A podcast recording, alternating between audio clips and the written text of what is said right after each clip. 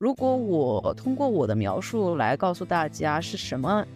一群人很容易最终发展成厌食或干嘛，会把他们其实这个复杂的一个成因，他们的一个痛苦过程，通过我这么几句话被描述出来，我觉着是对他们的一个不尊重吧。让大家再说自己还想瘦的很多体重，其实，在我们一个医生看来，已经是不太健康的体重了。以为你能控制住，但其实很容易被疾病去带走。很多行为它之所以会出现在出现问题的人身上，它本身就是一个病态的行为。然后这种病态的行为肯定就是具有一定的上瘾性，而且它会引发更多的不好的情绪反应。这个只要是人，就应该会有这种被卷入的部分。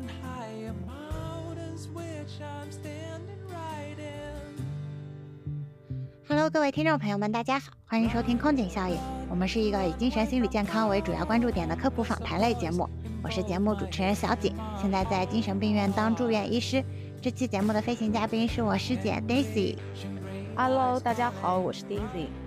Daisy 师姐，她的硕士期间是在进食障碍相关的课题组打工的。我们上一期采访了有厌食暴食问题的 Ada，心里还遗留了一些疑问。今天就想请师姐再来探讨介绍一下，我们这期的主题是食物。那么第一个问题可能就是到底什么是进食障碍呢？如果专业点讲，进食障碍，它你从字面意思也可以理解到，它就是一个进食行为的异常。被打上进食障碍的这类人群，他会对食物比较关注，然后同时呢，他会跟体型和体重有一些很纠缠的关系。然后就是我们常说的进食障碍，其实它会包括神经性厌食、神经性贪食，还有一些暴食症，以及一些非特定性的进食问题。可能目前大家比较了解的进食障碍，就是我们可能说的会比较多，说你有进食问题或你有进食障碍，这些大家可能常指的就是我们所说的神经性厌食和神经性贪食这两种疾病。在我现在培训的这个医院呢，它是有一位很有名的专家，创了一个住院部的这个病房，专门是在处理进食障碍的。嗯，就还是想请师姐来介绍一下我们这个病房的情况。我自己还挺好奇的，就是他这个这层楼这个进食障碍专科到底是什么时候建立的？或者说，这个进食障碍在国内什么时候开始比较多，然后才有了产生了这个需要，需要专门给他建立一个专科？那个时候有什么背景文化这方面的因素？这个能给我们介绍一下呃，其实我们医院的四楼嘛，就是我们所谓的那个进食障碍病房诊治中心，其实它就是隶属于一个新生科临床心理科，它其实成立是比较早。我这段确确实就。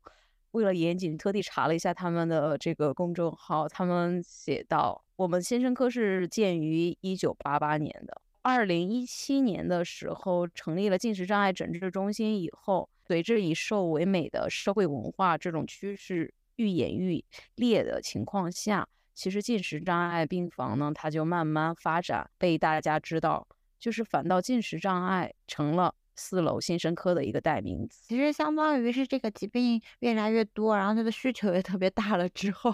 然后等于进食障碍这个点它扩张了以后，它就更代表了新生科。对，其实也确实是跟整个国内以及这种对以瘦为美文化的一个追求是相关的。那其实就算在我们精神科医生的这个圈子中。进食障碍，它其实也算是一个比较小众的研究方向。像我们常说，可能精神科医生他的一个基本功就是精神分裂症，我上上期节目介绍到的这个幻觉妄想的状态。另外，呃，情绪方面的话，我们更多可能见的是抑郁啊、躁狂啊、双向情感障碍这种。像进食障碍这个病，给我的感觉它就是还挺神秘的。然后很专业化，在我自己的知识里面，我也了解到说，其实进食障碍这个病，它的患病人群是以年轻女性为主。那么近几年，它有没有产生一个变化呢？或者师姐在病房里面有见到过除了年轻女性之外的群体吗？如果严谨点讲，叫神经性厌食厌食症的话，确实是以女性为多见，包括整个进食障碍的群体还是以女性为主。一些数据其实会显示说，其实厌食症的话，它是女性和男性的比例就基本是十比一这个样子。我在病房那两年的话，只见过两位男性住院吧。自己是没有在这个这层楼工作过，所以对这个病也不算是很了解。那唯一有印象的就是我经常会在我们住院部的大厅，就是远远走来就遇到这种，呃，穿搭比较亚文化的那种潮人，像模特一样又高又瘦的。我在电梯间遇到这种人，我就会忍不住多看几眼，忍不住多看几眼了之后，我跟他一起进电梯，我就发现啊，他是要去那层楼的。应该就是患者本人，其实是有一些这种进食方面的问题的，所以我每次在电梯间遇到这个进食障碍的患者，然后我就会有一种感想，一方面我发现我们对这个瘦和美的概念和标准是非常严格的，就是可能一个人他要瘦到，就他其实已经是受这些食物问题困扰了，然后穿上衣服了以后，才会在旁人的眼中看起来是一个第一眼就很瘦很漂亮的人，而且我们。普通人会认为说，这种其实已经到达病态，让他本人需要住院的这种瘦，会是一个美。我的第一反应也是觉得啊，他好瘦啊，我很羡慕。然后另外一方面，我会发现说，在这个对瘦的标准上，啊，我们其实没有给不同的人群区分标准。就像我自己是医学生，是医生，那我们其实是一个 学习相对来说比较忙的群体，可能没有这么多时间去做身材管理啊，然后做这个身材管理的收益也没有那么大。但是呢，我看到很瘦的人，我还是会非常非常的羡慕。我自己刷小红书啊什么的时候，如果见到一些有小模特啊，他们分享这种很好看的照片，然后身材特别好，也会引发我的焦虑。所以我想到的一点就是说，嗯，其实大家在对瘦这件事情上的追求还是挺极端的，而且标准很单一。嗯，稍微一些照片呢，就很容易引起我们的焦虑。看到瘦的人就会非常羡慕。就像比如说我们今天两个人。我们来作为医学生录一期播客，然后我们在医学知识上相对来说比较浓厚，听众并不会产生一种啊这两个人怎么懂得那么多，就是我好惭愧啊，我马上要去读书的感觉。我自己在听一些商业类型的播客的时候，我也会对自己产生一个良好的感觉，就是啊我今天在学习，我并不会觉得这个主播怎么懂那么多。可是相反的，在这个身材问题上，我看到比我瘦的人，我就是会羡慕，而且会引发我自己不好的感觉。那么今天请师姐来一起聊一聊进食障碍这个病，那在病房里遇到的一些故事。嗯，一方面可能是想告诉大家，就是说啊，有一些行为它到最后可能是会变成病态的。另外一方面也是想给听众朋友们一个警示作用，就是说，呃，其实我们想讨论的某些在正常人身上也会发生的事情，比如说对这个瘦的追求啊。或者其他的一些我们后面会说到的因素，它其实已经是一个诱因，它可能就是会导致厌食症啊、暴食症这样严重和食物关系失调的情况发生的。我其实有留意到刚刚你讲的，就是说，比如你听到一个哎博主今天就讲的内容还不错，会激发你学习的这个，就是他反倒会成为一个榜样。但是如果你要看到比较瘦的人，那就只会带来焦虑，哎，我要变得瘦。其实它都是一个榜样的力量。为什么就是关于身材这方面就不能驱动我们想要去稍微变得好一点？是因为我们对审美这件事情太过于单一、太过于刻板了吗？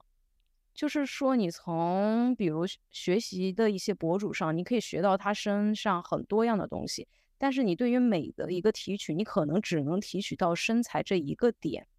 我会感觉说，其实大家对变瘦到底需要付出什么，然后到底需要多长的时间的概念和获取这些知识的渠道，相对来说是比较贫乏的。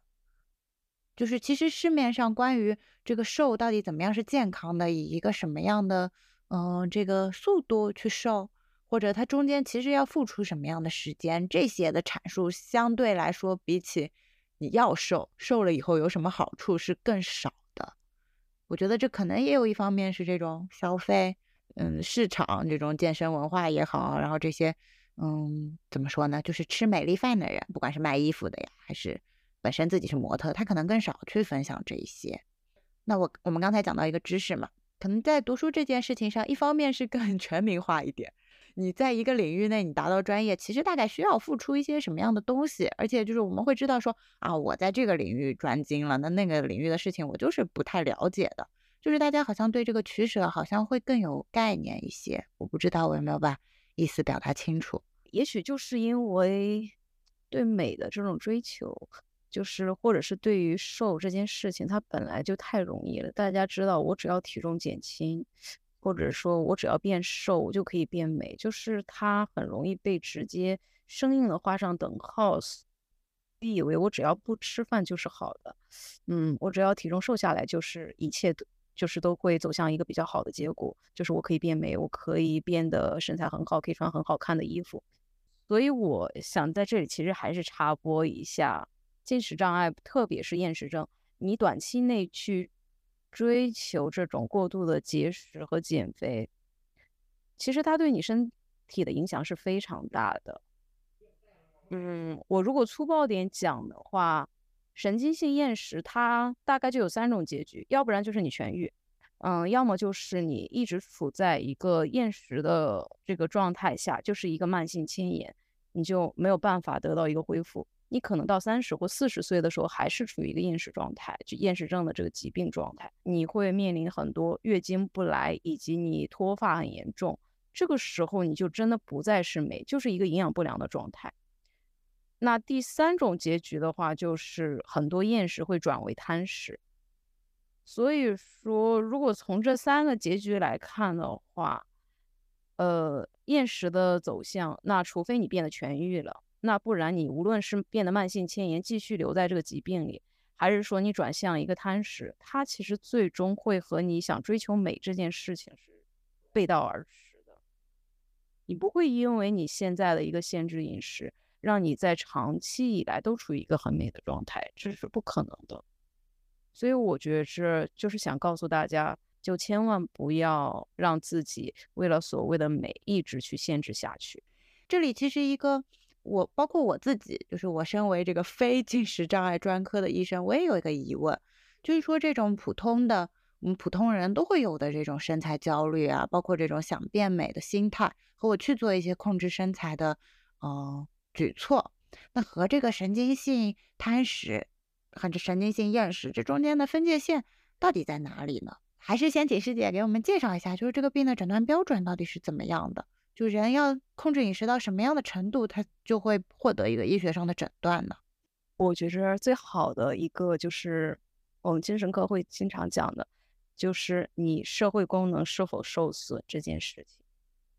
其实。如果你要去背诊断标准的话，我觉得就会可能很多人听了这个播客以后会自动带入，就像去查百度一样，会觉着哎，我好像有这个疾病。其实可能更多还是需要专业的医生去帮你界定你现在是疾病状态下，还是只是一个单纯的减肥。嗯，它具体的诊断标准来说，就是说当你的呃 BMI 是低于十八点五。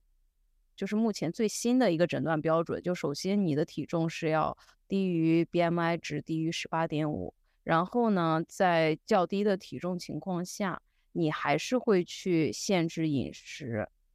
并且对体重的增加是有一个强烈的恐惧。如果是儿童或青少年的话，他如果他的体重是低于相邻同龄人 BMI 的一个呃五个百分位数的话，他也是。可以作为一个体重上的一个指标。说到这个体重，我今天下午上班摸鱼的时候刷小红书，然后看到一条他的这个头图是呃一米七以上的女生进，然后完了以后进去以后，这个博主他就在说啊他自己有很严重的这个身材焦虑，然后他想知道现在正在上网的姐妹们自己一米七的身高大概体重是多少，然后就在评论区看那些人报自己的身高和体重。其实很多人他的体重已经是低于我们所谓的这个正常标准值的 BMI，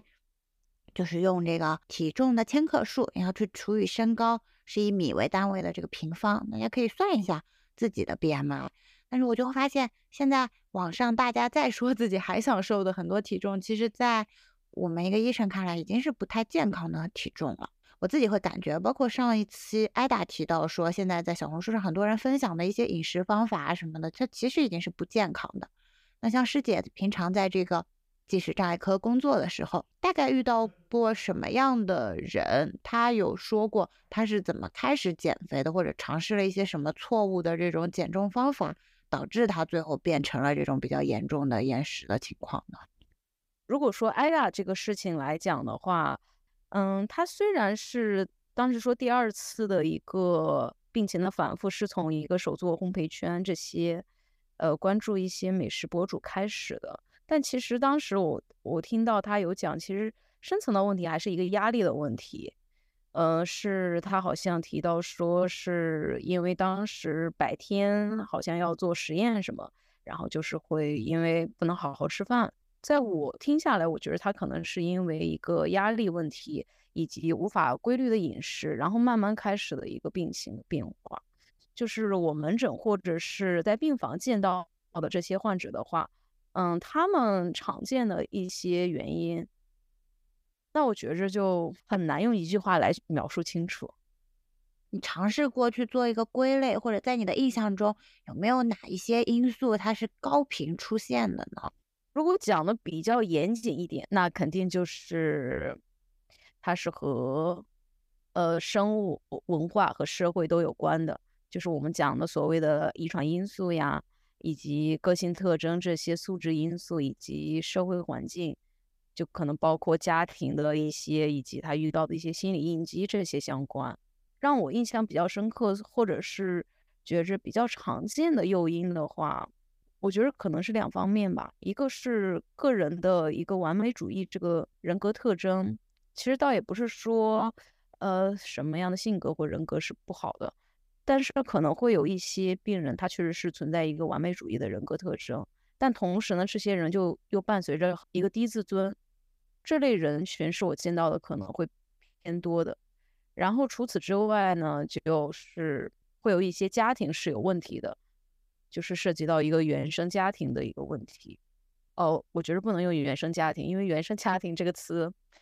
好像已经现在被被被这个社会又在用烂了，大家就干嘛总会归结于哎，是不是我原生家庭导致的？就其实家庭因素也是一个比较重要的，可能是这两方面吧。就是一个个人的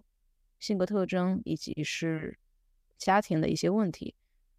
像上一期艾达他有提到过，他是在这个呃手作烘焙圈里面，然后这个圈子他当时的描述是说，因为本身手作烘焙圈它打出的一个旗号可能就是低油低糖这样的健康饮食，然后呢，它也和这种啊控制体重的概念有一个重合嘛。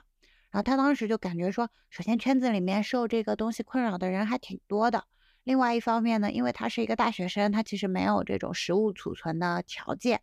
然后他在这个呃手做烘焙圈消费的过程中，他其实面临一个问题，就是说他买了大量的东西来，然后这些东西很容易就会坏，然后他就有很多浪费钱，然后这些东西会坏的这个焦虑，那快想快点把它吃完，就会导致一个暴食的行为。完了以后呢，他在这个。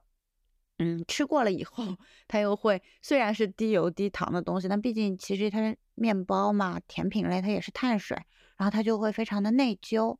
完了以后，他就又有一段时间的这种绝食的行为。他觉得这个是他第二次加重的其中一个因素之一。我当时是觉得这段描述还挺触目惊心和生动的。我在听他这一整段的时候，会觉得非常能代入，非常能共情。嗯，可能现在如果我面前站着一个有进食方面问题的患者，就可能是我自己的心理防御机制，就是我会在我的心中跟他画一个界限。从心理学上来讲，这个叫一个防御嘛，就我会倾向于认为我自己是较为正常形态的，我不会变成那样。所以我跟患者交流的时候呢，我会感觉说，其实还是有隔阂的。但是我听艾达讲那个故事的时候，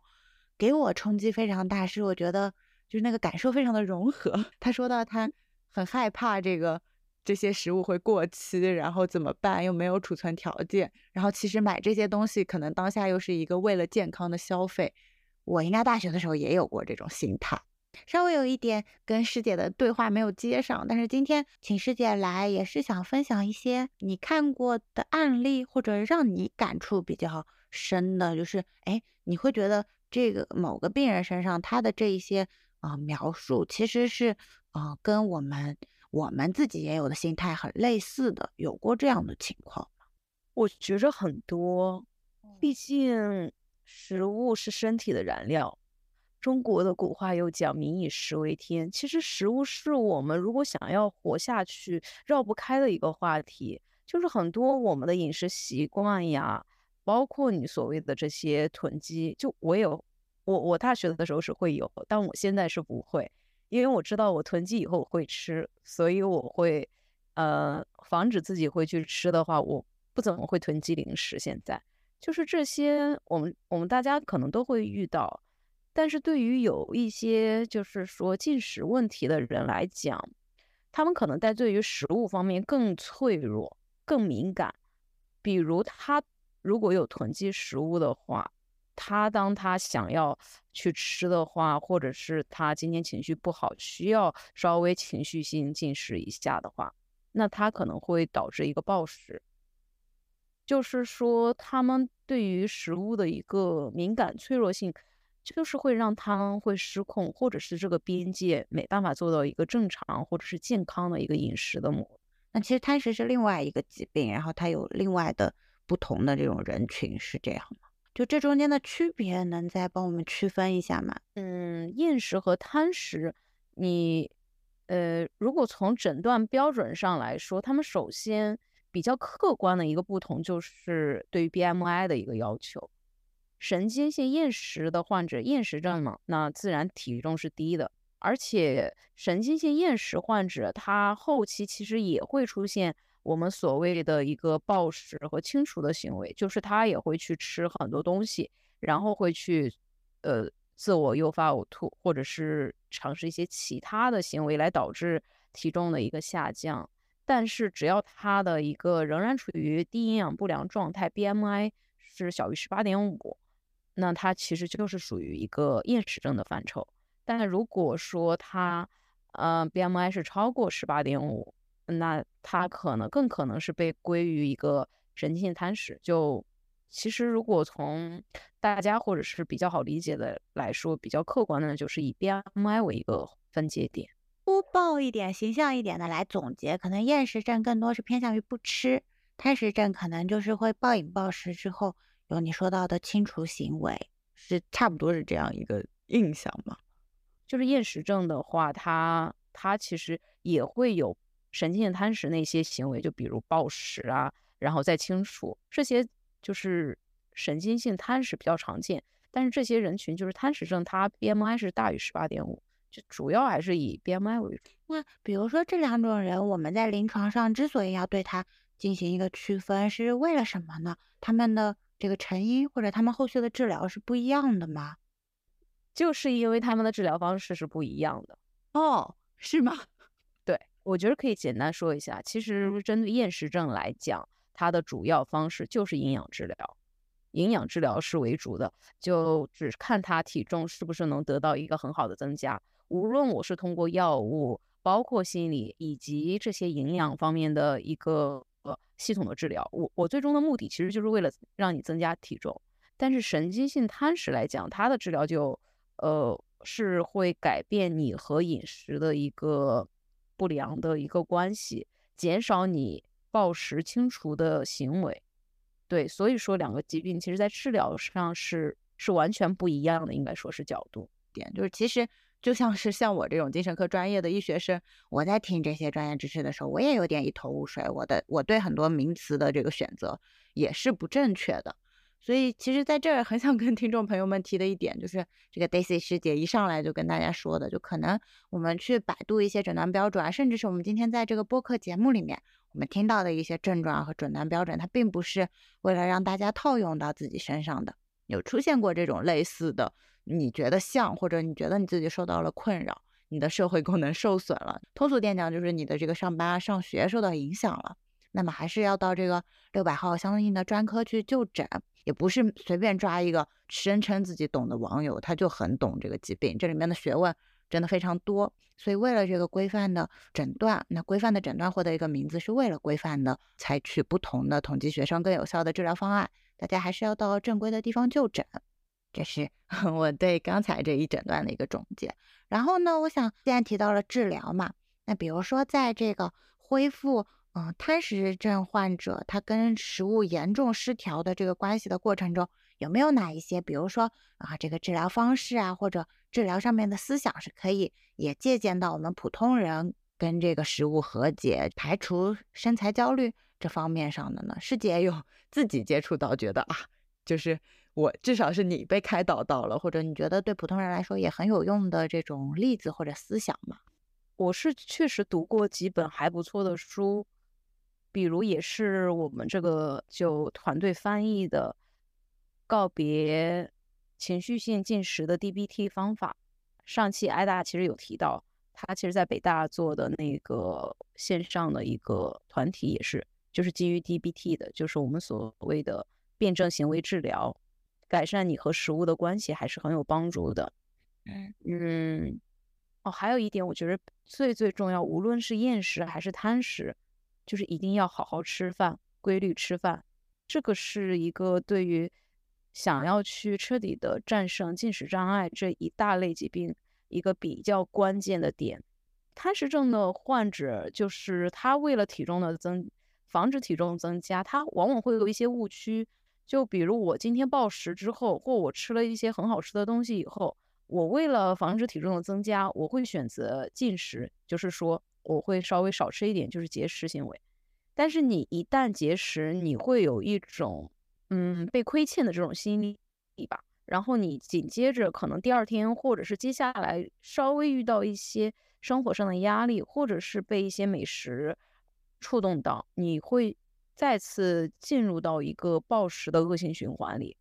如果真的是某一顿你吃的比较多，你可以稍微运动一下，比如饭后稍微走走一下、散散步这些，不要让自己变得很不舒服的，然后去睡觉、去休息就可以。但是千万不能因为你这一次暴食，然后你会又产生很多负其他的刺激的情绪，嗯，包括你会觉着内疚啊这些啊。其实上期艾达也有分享过，就是他会因为这些刺激情绪又会产生再一次的暴食。就是如果你真的不可避免的发生了暴食，好的，你停在当下，那你接受自己，然后并且去探索一下为什么我这一次会暴食，选择原谅自己，然后想一下，就是这一次暴食可能发生的一些原因是压力大，还是因为真的是被一些好吃的给诱惑到？就是你触发这次暴食的诱发因素是什么？如果你下次再遇到这些问题，比如你压力很大，遇到很好吃的食物这些来诱惑你的时候，哦，你有没有一个可以替换的方式？就我不去选择暴食，我去选择一个更稍微健康的方式来代替暴食这个行为。所以师姐刚刚总结的可能是一些这个发生暴食行为之后，就是如何再回到这个嗯规律的饮食中的一个方法。对于我们工作人员来说，就是我们看过了这些极端的例子了之后，其实会有一种被这个心痛、恐惧，然后驱使的这么一个强烈的和解。其实见到这些患者啊，见到这个疾病，它的姿态到底是怎么样的，其实就会给我们本身一个警醒的作用。所以，我们今天出这期节目，嗯，的其中一个目的也是想把这种警醒的作用传播开来。但是，我我还是建议大家少去刷一些节食、减肥，以及如果你觉得自己和食物的关系本来就没有那么满意，或者很容易受到食物的影响，嗯，就去真的是要避免去呃更深入的，或者是更多的去接触到比较密集的饮食相关的一些呃相关的一些文章啊，公众号。因为有些就像小景说的，有些人会把它作为一个警醒的作用，但其实你不可否认，有些人会去选择模仿，他会觉着，哎，他们在用一个看似这个，比如食物的方式，或者是我的这个去控制体重这个事情，哎，我这段在说什么？我大概能懂你的意思。对，因为有时候我们可能处于这一个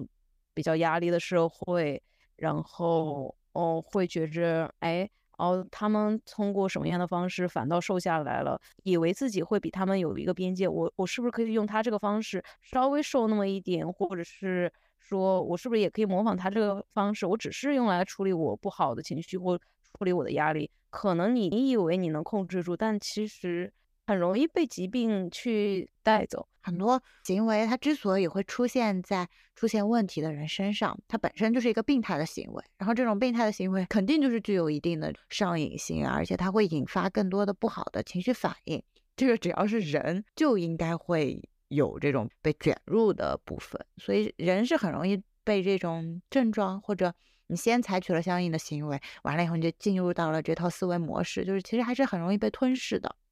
像我们在上一期采访艾达的时候，访前的问卷上面会有一条问题，就是说在这次采访中你有什么不希望提及的部分吗？然后艾达当时嗯跟我们就是反复提及说关于一些体重的具体的数值。然后还有这些，他在这个呃食物关系中挣扎，采取的一些具体的方案，包括他当时最瘦的时候，到底瘦成了什么样子的具体的这种描述，他说是希望避开的，因为他觉得会对同样患有这个相关疾病的病友产生了一个。我们心理学叫 trigger 嘛，这个叫什么扳机？我不太会翻译这个词，现在应该也被大家用的挺多的。然后他当时也提到说，就是在他们病友交流的这个过程中，阐述今天自己吃了什么，今天是不是进行了一些不太好的行为，本身也是一个非常高危的因素。回过头来再回到我们这期节目，其实本来请师姐来，就包括我们在前期准备的过程中，我们其实是想探讨一下这个进食障碍。那啊，后面我被纠正了嘛？我想象中的进食障碍可能就是主要的是厌食问题，那主要是由什么诱因来组成的？一方面可能是性格啊、原生家庭上的问题，还有一方面可能就是这些以瘦为美的文化。其实希望师姐能举出一些例子，但是在这个节目的过程中，我也发现说，就是因为可能我们这期节目发出去，它的这个标题起的就会是这相关的方面，那么现在正在听的听众也会有相关的问题，可能以我一个。不太专业的角度来说，我是想阐明这个问题，给大家更多的启示。那可能师姐她这方面更敏感嘛，她能意识到说，其实大家的这种脆弱性，然后我们这个节目可能存在的一些听众，他更需要的是什么？然后我反而觉得，就是师姐这些今天分享这些内容，包括要及时就诊啊，然后很多师姐觉得自己没有表达好的部分，在我听起来都非常的温柔。这让我想到一件事情，我不知道这部分我会不会说的太多了。我之前自己作为这个精神科，以这个精神科医生为标签，然后去参加一些别的节目的采访的时候，我也发现，就是大家其实对我们的好奇也好，就很想挖掘一下，哎，这个病到底是什么样的，是因为什么的？但可能正是因为我们学了这个，在临床上遇到那么多患者，我们反而就是，嗯，不太能探讨出它具体的因素或者到底是哪个环节出了问题，这是一个太大的。科学问题，我觉得例子大多数是会比较相似，或者是你们，或者是有些人比较感兴趣的时候，他在网上也会刷到大家分享的心路历程里。哎，我是因为什么起病？我觉得有时候从我们医生的角度去，似乎给这个疾病，哎，大家都是怎么形成的？我觉得我不能够代表他们。如果我通过我的描述来告诉大家是什么？